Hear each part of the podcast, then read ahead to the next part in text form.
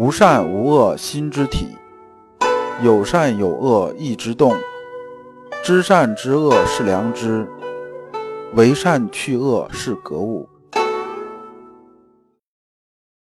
各位同道，大家好，我是老刘，刘长志。您现在在收听的是由老刘播讲的《传习录》通俗讲解。老刘说心学，带您领悟心学入世的智慧。各位同道，大家好。今天我们继续讲解《传习录》，今天的题目是“铮铮义不隔间”。这个“义”呢是一撇一捺，但上面没有这个点。对应《传习录》章节是二七五、二七六。这章啊稍微有一点长，但是并不难懂，我尽量把它讲的简化一点。先生说啊，“铮铮义不隔间”这六个字，六个字呢，光看字面意思呢，似乎每个字都认识。但是呢，你理解起来就比较痛苦，这是我们看古人很麻烦的一件事儿。那么先生啊，这里边还在讲什么？讲舜的例子。舜的这父亲呢，就是瞽叟，就是上节咱也说了，这个人有眼无珠这么一个老头啊。他呢性格非常顽劣，对舜呢非常不满，好多次啊跟这舜这个后妈还有后妈的儿子呢想把舜杀死，但是呢舜都逃脱了。舜呢，知不知道他们想杀他呢？知道，但是舜呢，没有生这个几个人的气。舜是觉得什么呢？我能把人惹到啊，人家要杀我这种程度，那肯定是什么呢？我没有做好，那么呢，我就做得更好，反而呢，对这三个人比以前更好。最后啊，终于三个人感动了，完之后呢，不再这个陷害舜了。那么先生啊，接着说，这段呢，其实看古文呢，也不是很难。那么呢，我这边就不挨个字儿去念了。说这里边有这么几点呢，我把它展开说一下。一呢，就是说对于啊一般人来讲啊，因为我们知道这个社会上来讲呢，上智之人毕竟是少数，绝大部分人是下智之人。也就是说啊，《道德经》里边讲：上士闻道，勤而行之；中士闻道，若存若亡；下士闻道，大笑之，不笑，不以为道。意思是说呢，下智之人呢，他往往是什么呢？他认知程度是很低的。你跟他说高了的东西，他听不懂，他反而笑话你啊。他说你故弄玄虚啊，你这不忽悠人吗？甚至觉得你就是一江湖骗子。这种人很多。而我们对于啊上智之人呢，我们可以跟他讲道；中智之人呢，我们去跟他讲什么呢？我们去讲这个理啊，就讲理吧，合情合理啊，讲理。然后对下智之人呢，讲道和讲理都没有用的，为什么呢？他听不懂。就像呢，以前呢，我这跟别人聊天的时候说，小孩呢有些时候不听话，怎么样怎么样。现在都讲快乐教育，但是我们都知道，比如说就是玩火这件事情吧，或者摸电门这种事情，你跟他说这危险会死人的，他连死是什么个意思，他搞不懂，他不明白危险是什么。那么呢？你要么呢，你就把这个电呐、火呀这些东西很有危险的东西啊，把它收起来，收到他根本就看不着的地方。等到他年纪稍微大一点，比如说到个七八岁了，他对死亡啊，他有概念了，他知道啊，这个火呀、电呐这东西不能碰，怎么样怎么样的。你这时候啊，你再让他接触也是可以的。要么呢，你就得让他长记性，记住你是怎么通过哪种手段呢，让他至少在他这年龄段他不敢去碰。那么呢，这就是方式方法的问题，核心呢没有什么变的，就是说你对孩子，你无论是这件事你吓唬他，甚至你打他屁股啊，其实都是出于爱，你不想的是让他受伤害，那仅此而已。那么呢，先生在这里面讲的意思是说啊，我们对付啊绝大部分下智之人的时候，我们要懂得基本的东西，就是说我们开导人做人的思想工作啊，关键不是施加外力去纠正他，我们讲的。攻城为下，攻心为上。您啊，一旦用外力强力的去纠正别人的时候，往往适得其反。你比如说，我们见着一个人呢，他做的是不对，你要直截了当去跟他说，说你这么做不对的，然后你要怎么样怎么样。特别是十六七岁的小孩，逆反心理很重，你不让他往东，他偏偏要往东；哎，你不让他往西，他偏偏就往西。那这时候你说这个东西啊，反而啊起副作用。而对成年人呢，好多那种心智模式不是很高的人也是这样。你越不让他干啥，他越干啥。哎，我就气着你，我气死你，我气你肝疼，就这样子。咱们一看说是耍小孩脾气，但人性就是这样子的。认知程度不高的人呢，没有人喜欢被否定的。那么呢，你这时候啊，你本来是出自好心，最后结果呢，就是欲速而不达。所以呢，你做这些人思想工作的时候啊，关键是激活他内心本来就有的良知，让他发自内心的主动去认识事理。你比如说啊，我以前看这么一个段子，说啊，这个贩毒这帮人呐，他是不允许他内部人吸毒的，因为一旦吸毒就不可控了，对不对？那么呢，他去教育人啊，人呢，教育人不吸毒是怎么样教育呢？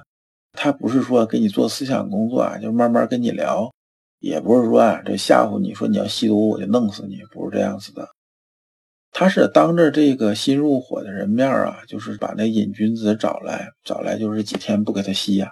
然后呢，另外一个道具就是这么一个，比如说死猪、死狗，甚至死人的这种，然后都已经属于出现巨人观了，就是已经开始臭了，而且恶臭恶臭的这种就腐烂了嘛。然后就把这个毒品呢，比如说海洛因什么的，就撒到这个尸体上面，然后把这瘾君子放开，就会发现什么呢？这个瘾君子啊。基本上就什么都不顾啊，就扑就开始吸啊，就这样子。你想扑在一个死尸身上，而且呢上面可能还这个蛆啊到处爬这种状态，他趴在上面就吸粉，你是多么恶心的一种情况啊！这时候啊，新入伙这帮人看到说呢，你吸毒吸毒，结果就变成这样子，没人愿意变成这样子的，往往他就不吸了。这是一段子，讲的意思还是什么呢？还是啊叫攻心为上，攻城为下。那么呢，你强力去纠正它，往往会适得其反。完，第二呢，作为我们修心性这些人呢，我们要知道“春秋责备贤者”这句话的意思，是说呢，我们尽量啊是反求诸己，注意慎独，说一切问题到我这里为止，我力所能及的责任绝不推给别人，道之所在，虽千万人吾往矣啊，是要严于律己的。就是强调你要做圣贤，一辈子想做到那什么，做到这个心性修得很圆满，对自己是高标准严要求的。你不能啊把自己混同成那些下智之人，你不能这样子的。这样的话呢，你永远修不上去的。讲到这里啊，讲句题外话，大家要知道，道德这个东西啊，是用来律己的，不是拿这柄尺度来攻击别人的。但凡这个人呢，站在道德制高点拼命狙击别人的时候呢，往往自己道德水准是非常低的。所以呢，我一般碰着这种啊，喜欢站在道德制高点狙击一切人的人呢，我基本都是绕着走，因为呢，这种人呢，他基本就属于那种啊，装睡觉不醒的人。第三呢，讲的是动心忍性，增益其所不能，意思说呢。我们越是在这种内心受煎熬的时候，我们的成长是越快的。当然呢，你这个指的什么呢？指的是说啊，你的所行是合于义的，就是心存良知的。它也是种磨练。世上磨呢，往往是能忍别人所不能忍，那么呢，能做到别人不能做。在川西路上篇的时候吧，当时陆程啊家里边孩子病危的时候，先生跟他讲的也是这样说呢。你越是这时候心里头越难受的时候呢。这个呢，越能啊让你啊这种心性修炼提高的，讲的这个意思。二七六，先生曰：“古月不作久矣，今之戏子尚与古月意思相近，莫答，请问。”就是先生说啊，现在啊这些娱乐性的这种活动啊，就比如说这唱戏的这些呢，相对来说呢，和古乐还比较相近，就是说和古代那些东西啊还比较相近一些。而呢，那些啊小曲儿啊，什么这些东西啊，基本上离古代这些东西啊就远了一些了。那么这些学生啊就不太清楚，就问先生啊，说是没有完全理解你的意思。先生你怎么说？先生说啊，在明朝那时候啊，有韶乐，就是这个韶山的韶，韶乐九章。韶乐九章讲的是什么呢？讲的是舜的事儿。还有呢，五乐呢也是九章，讲什么呢？讲的是武王的戏曲。所以啊，他说这个圣人的一生啊，无论是这个武王啊也好，还是舜也好呢，基本都浓缩在戏里面的。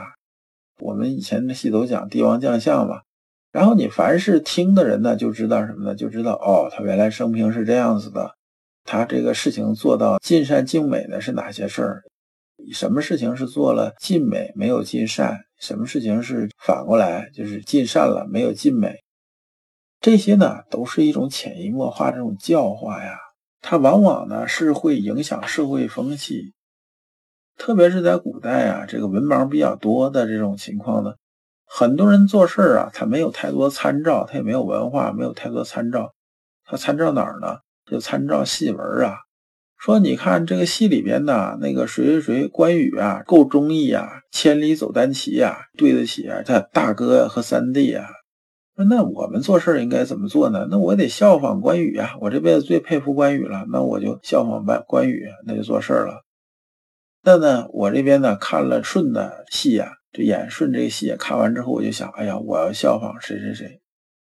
其实这种教化的演戏啊，这种教化就平常日常这种娱乐性这种活动啊，其对社会风气影响很大的。越说有一段时间，我记着在九十年代吧，还是两千年之后吧，我记不太清楚了。我香港呢有一系列电影叫《古惑仔》嘛，就讲这一些这个混黑社会的一些少年，最后就搞得当时有些小屁孩呢，认知程度也不高，就开始学呀。学人家这个什么又结拜啊，要那个什么，就是这个一天搞得鸡飞狗跳的。那最后呢，很多人呢因为这事儿啊，走上了一些不该走的路。然后等到真正年纪大一些、明白的时候，想回头，我们都知道有些事情是能回得了头，有些事情啊是回不了头的。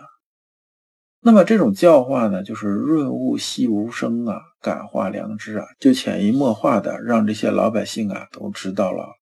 对这种风气、这种影响、社会风气影响是很重要的。那么呢，关于啊古乐这件事情怎么能恢复呢？先生提了这么一嘴，然后呢，学生们就接着问呐，说：“红药求原声不可得，恐于古乐亦难复啊。”这个原声啊是指什么呢？是指啊就是一个发音的一基准。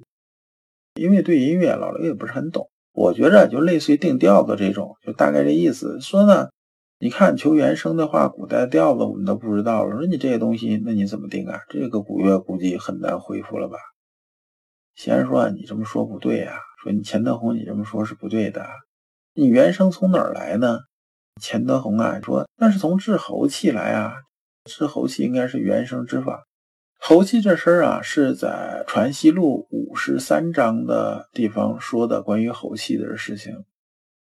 那么先生说呀，说你这个在这里边求原声啊，你无非是水中捞月啊。你这么搞的话，这又是外求了，这已经是偏离本道了。那么原声在哪求啊？是在心上求的。这钱德洪啊，这心就疑惑，说你心上怎么求啊？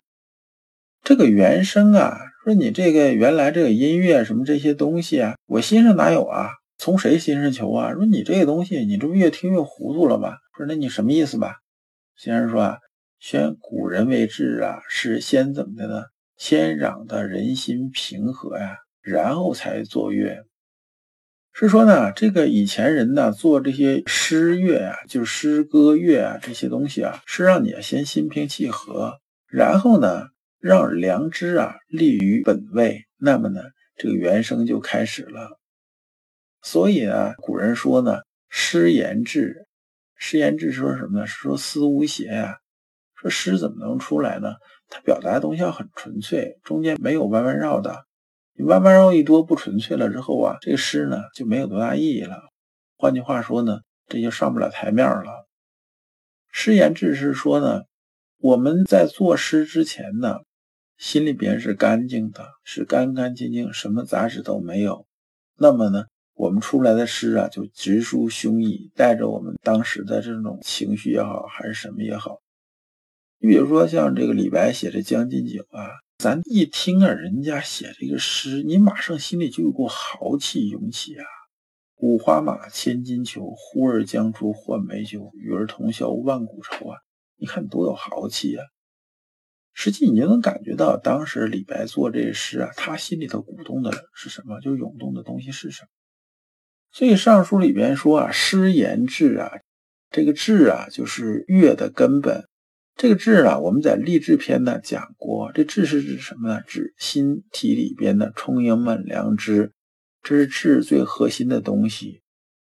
再往下面呢，就是到这个第二个次第才到啊，你具体到想做什么事儿，那么呢，它是有个次序的。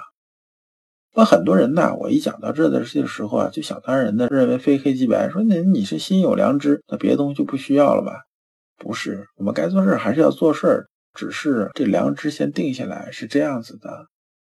那么说歌咏言呢，歌呢是作乐的这种根本，就是说有音乐有歌声啊，这是这个根本的。那么又讲呢，声一咏律和声啊，律只要求和声，和声就是制律的根本。所以呢，我们做乐呢，做这个原声呢，它不需要外求，你内求于心就可以了。说钱德洪又接着问的先生啊，说古人治喉气法是意何取？说古人呢搞这喉气这件事，按你这种说法，他究竟想干嘛？先生说呀，古人呢做这乐的时候，也是取一个中和之体，意思是说呢，我心里边这个天理啊是符合天道的，就说呢，我和宇宙万物是一体的。我这个心里边这个良知啊，就是天理落在心之本体上。那么呢，我和天地之气啊，它是和谐的。这取的是这么个意思。所以你要如果把它理解就是这么一个技术，这么一个形式，那就本末倒置了。所以说一千到一万呢，那还是什么呢？还是以良知为根本。如果你不知道如何进入心学殿堂，如果你在为人处事时经常左右为难，如果你在入世践行时经常茫然无措，那么你可以加老刘的微信。老刘的微信是老刘说心学的首字母加三个六。老刘为你答疑解惑，带你趟过晦涩的暗河，到达智慧的彼岸。那么这一讲啊，我们就讲完了。下一讲我们讲学问也要点化。感谢诸君。